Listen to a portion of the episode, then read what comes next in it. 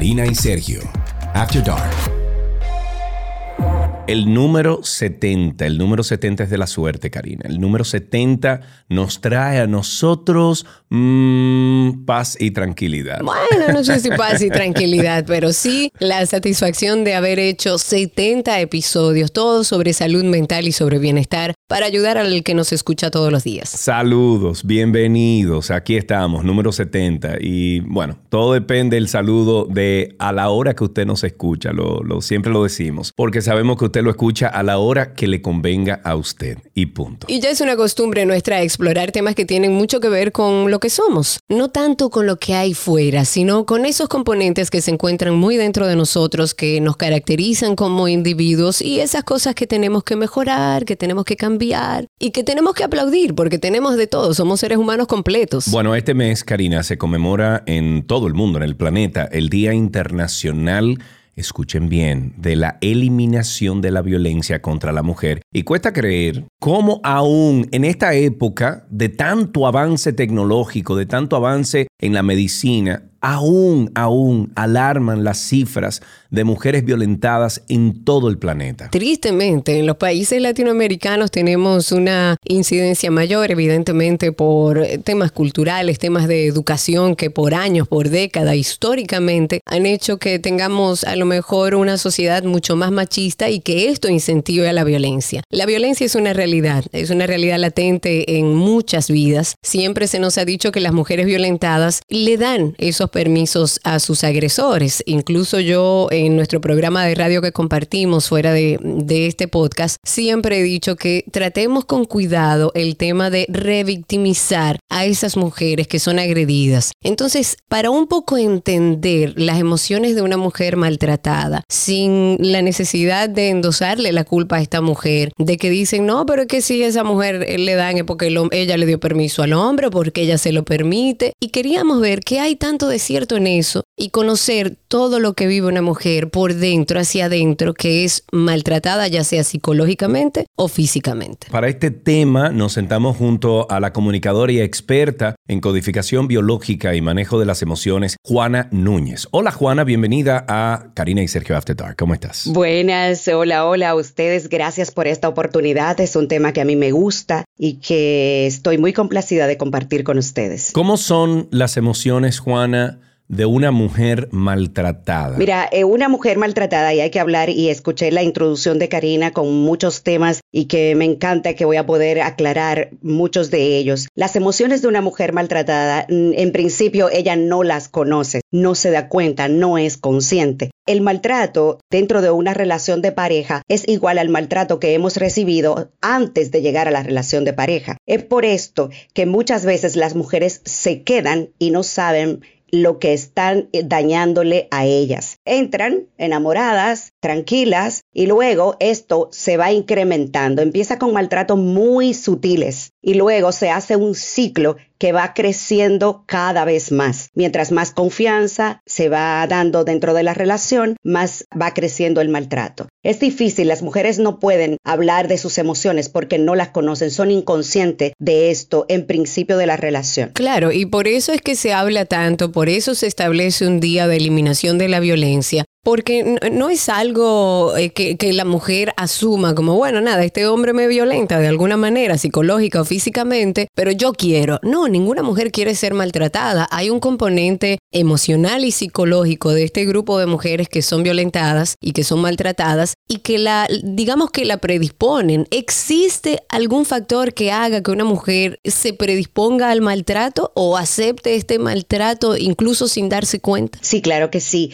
Mira, eh, voy a hablar de mi experiencia personal y hablar de la experiencia que tengo de años tratando este tema con otras mujeres. He buscado estudios que expliquen esto y no hay muchos estudios al alcance nuestro, pero puedo hablar de la observación. Mira, según lo que he podido ver, están las heridas emocionales de la infancia. En las heridas de abandono, en las heridas de humillación y en las, en las heridas de injusticia, hay mucho que lleva a las mujeres. Cuando estas mujeres pasan por estas heridas, de adultas llegan a una relación de maltrato. Mira qué ocurre y algo que no se explica mucho, no se dice. vamos a una relación desde donde yo soy, desde lo que yo conozco, desde la información que tengo. Esto es inconsciente. Atraigo a una persona, por lo general, que tiene las mismas heridas que yo. Desde aquí, ¿qué sucede? Se da una danza en la relación de pareja de los dos polos, una mujer que se vuelve sumisa para aguantar y un hombre que se vuelve agresor para poder hacer una relación de maltrato entre los dos. El maltrato no existe de un solo lado. Cuando hablamos de que una mujer se deja, y tú lo mencionabas, Karina, al principio, no es porque ella lo hace conscientemente, de que me están maltratando y yo me voy a quedar aquí.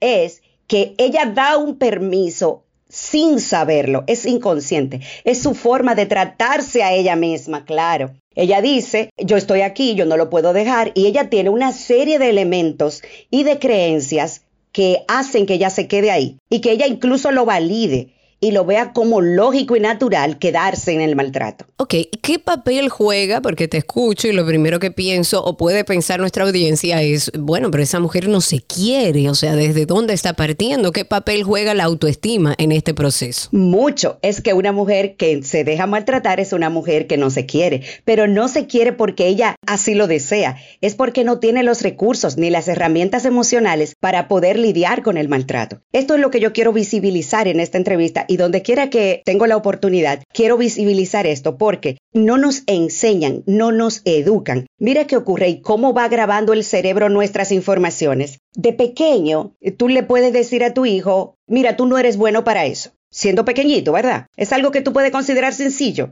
Es el niño el que determina qué tanto daño le hace esto. Tú se lo puedes decir a un niño y no le pasa nada. Tú le puedes decir esto a un niño y que sea su frustración para toda la vida. Esto ocurre. Muchas veces las mujeres, sobre todo de Latinoamérica, estamos criadas en hogares donde había que quedarse, es lo primero. Segundo, donde las mujeres tenían ciertos roles y esos roles eran después de los hombres. Eso es otro punto.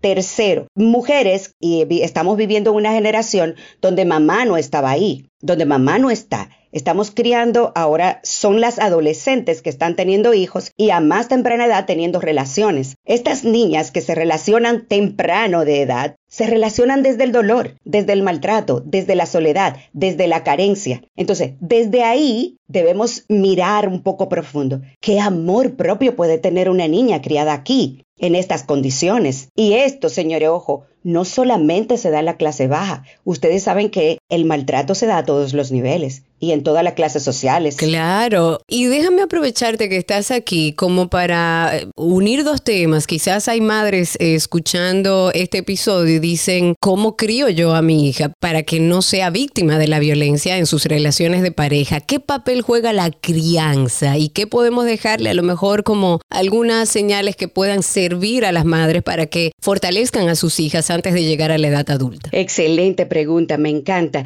Lo mejor que podemos hacer es amarnos, Karina. Las madres dejan en manos de otros toda su vida. Las madres están pendientes de los hijos, del marido, de la casa, de todo y después de ella. En último lugar, incluso podemos hacer una prueba rápida. Vamos. Cuando vas al supermercado, ¿en quién piensas primero? Bueno, en la familia. Exacto, tú te quedas para después. Y muchas veces las mujeres dicen, bueno, esto lo compro porque no es tan importante, es hora para mí. Entonces nos vamos postergando y nos limitamos al placer, a la salud, al cuidado nuestro. Y todo esto, miren, nuestros hijos lo perciben. Claro. Es probable que no conversemos con nuestros hijos de estos temas. Sin embargo, desde el embarazo, ellos están conectando con nuestras emociones. Si mamá se quita, si mamá no tiene apoyo de papá, si mamá no está protegida, si mamá no está bien alimentada, el bebé lo siente inmediatamente. Y esto está estudiado. Y otro punto, Karina, es reconocer la herencia emocional. Ya muchas universidades, incluyendo Harvard, que estudia la felicidad y tienen una escuela de esto,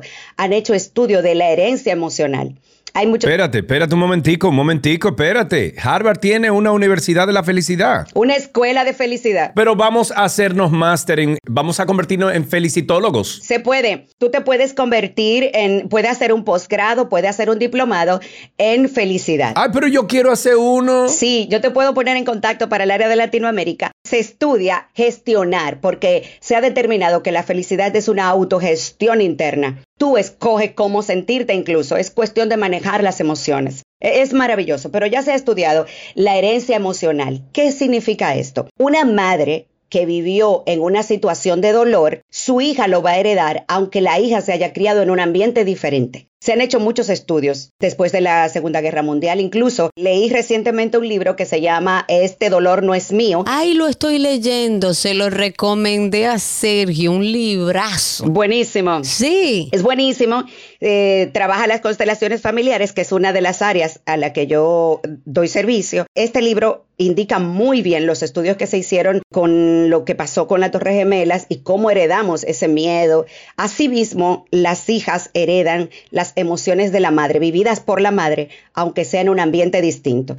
Lo primero que debe hacer una madre es empezar a amarse como respuesta para ti. Claro, eso es lo primero, porque desde el amor entonces ella puede, desde ese amor propio, transmitírselo a su hija. Ojo, quiero dejar que claro, hay una predisposición, pero se puede trabajar. Eso no significa que si usted como madre ha tenido un linaje o, o una herencia de dolor, de relaciones tóxicas, de violencia, no significa que su hija tiene que vivirlo. Se puede trabajar en eso. Ahora, hay que identificarlo desde el primer momento. Hay que trabajar en esto. Mira, la violencia es muy sutil. ¿Cómo yo sé que estoy siendo violentada? ¿Cómo yo sé que estoy viviendo en el dolor? Inmediatamente yo entro a una relación y cedo a algo que mi pareja quiere, pero yo no quiero, señores, lo que sea. Desde ir a un restaurante, desde mover un mueble en la casa, hasta una, un asunto de relación íntima, lo que sea. Inmediatamente, la primera vez que usted cede a esto, usted se está postergando, usted está siendo sumisa y usted está dando permiso para el maltrato. Porque después que usted lo hace y eso se vuelve una costumbre, entonces cuando usted quiere reclamar ya es tarde porque ya él se ha puesto en un lugar y usted también. Esto hay que determinarlo con mucho tiempo y es muy sutil. A veces tú dices, ah, no, pero no te preocupes, yo voy a cualquier restaurante. No te preocupes, yo como cualquier cosa. No te preocupes, eh, toma tú el, el día libre si tienen que cuidar los niños. Ah, está bien, yo me quedo. Todo esto son formas que parecen no dañinas. Sin embargo, se vuelven una costumbre y después tú estás ahogada y no sabes cómo salir. Y después la pareja entiende que es obligatorio. Claro, después considera que tú no lo quieres. Y aquí es donde viene ya el maltrato, que es verbal y aquí se hace más fuerte y llega hasta el maltrato de golpes físicos. ¿Qué ocurre? Que cuando tú te quitas, él entiende que tú no lo quieres. Entonces él lo que hace es agredirte como una forma de no perderte, porque los hombres agreden para tratar de que tú no te vayas. Es contradictorio. Digo, también agreden, me imagino, por algo que viene de su crianza también, o sea, que le da satisfacción. Es igual. Exacto, o sea, es una combinación de cosas. Pero no lo hacen de que yo la voy a maltratar, yo quiero que, se muera. No, no, lo hacen desde la rabia del dolor. Y ahí es donde maltratan. Por eso siempre digo, hay que tratar a las mujeres maltratadas y a los hombres. Ya se ha demostrado por muchísimas, muchísimos estudios que se han hecho que la violencia no tiene género en sí. Claro, quienes más sufren son las mujeres. Y aquí hay un dato importante, y es que los hombres se relacionan desde la agresividad, y esto es natural en el hombre. El hombre es más dado a ir a la agresividad porque todavía nosotros respondemos a la biología de la antigüedad, cuando los hombres estaban en la selva y tenían que defenderse de las fieras.